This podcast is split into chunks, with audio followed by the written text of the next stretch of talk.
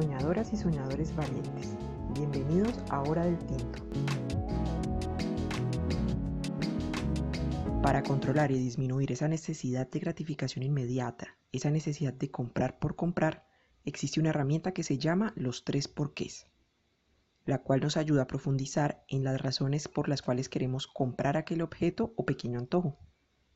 Llegamos a la raíz y así descubrimos si es un antojo de momento o si de verdad es necesario realizar esa compra.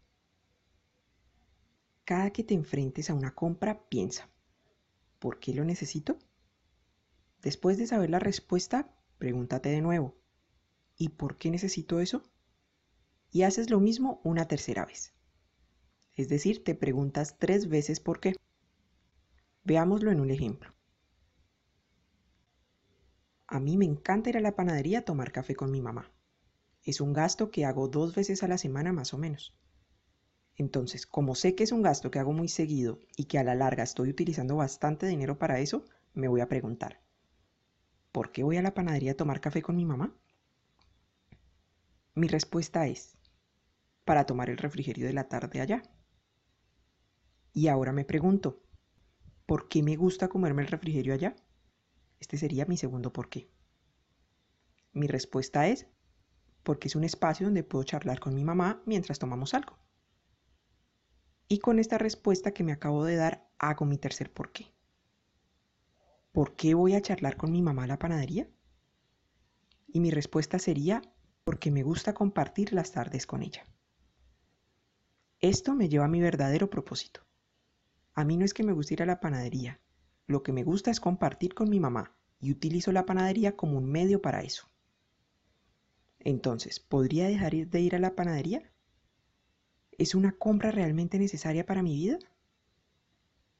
La verdad es que sí puedo dejar de ir, porque ya me di cuenta que no lo necesito. Puedo buscar otra manera de compartir con mi mamá sin que sea siempre gastando dinero en la panadería. Yo puedo hacer el café en mi casa e invitarla a que charlemos mientras nos tomamos el café en el patio o en el balcón. Este es solo un ejemplo. Las respuestas dependen por completo de cada persona. Veamos otro ejemplo con una compra rápida, es decir, esas que hacemos en momentos que no esperamos. Fui a un almacén para acompañar a una amiga a comprar un pantalón y vi una blusa que me pareció muy bonita, que combinaba con todo. Mejor dicho, era perfecta. Y aunque yo solo iba como acompañante y mi objetivo no era comprar algo, de una pensé en comprarla aprovechando que había llevado plata.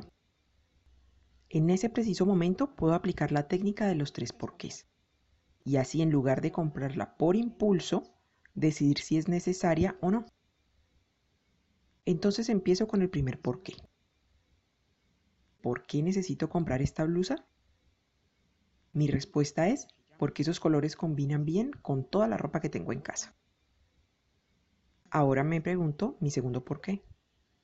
¿Y en este momento necesito algo que combine con mi ropa? Y mi respuesta puede ser no. La verdad ya tengo suficiente ropa. En este punto ya no necesito preguntarme por tercera vez un por qué. Ya me di cuenta que no la necesito, que mejor guardo mi dinero y con ello hago algo que sí necesite. Esto es algo que debes tener en cuenta. A veces ni siquiera vas a lograr encontrar una respuesta a un tercer por qué, o tal vez sea una respuesta con poca importancia. Ojo, esto no significa que estés haciendo mal la técnica, sino que probablemente esa compra no sea importante ni necesaria en tu vida en este momento. Pero también puede pasar lo contrario, que los tres por qué nos lleven a decidir que sí necesito realizar la compra. Volvamos al caso de la blusa. Cuando me pregunto si en este momento necesito algo nuevo que combine con mi ropa, puede que en lugar de decir no, la respuesta sea Sí, ya tengo algunas blusas dañadas que necesito cambiar. Y continúo mi tercer porqué. ¿Y por qué necesito cambiar las blusas dañadas? La respuesta sería, porque ya no me siento bien si me las pongo así dañadas. Entonces a veces no salgo porque me da pena. Como vemos, aquí descubrimos una necesidad personal. Decido comprar la blusa porque veo que es una buena opción para reemplazar algunas que ya se me han dañado. Es algo que voy a usar mucho y aportará positivamente a mi vida. Entonces, como vimos, la técnica sirve para pensar bien antes de comprar, para saber si de verdad necesito eso o si mejor ahorro ese dinero para una necesidad real o para mi sueño. En nuestras manos está el buen uso que le demos a nuestro dinero.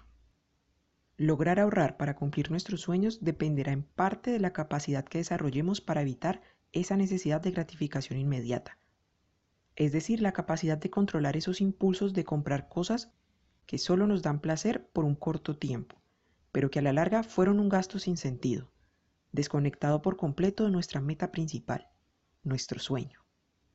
Ya sabes, pregúntate por qué hasta que encuentres el verdadero propósito de tu compra. Hasta la próxima.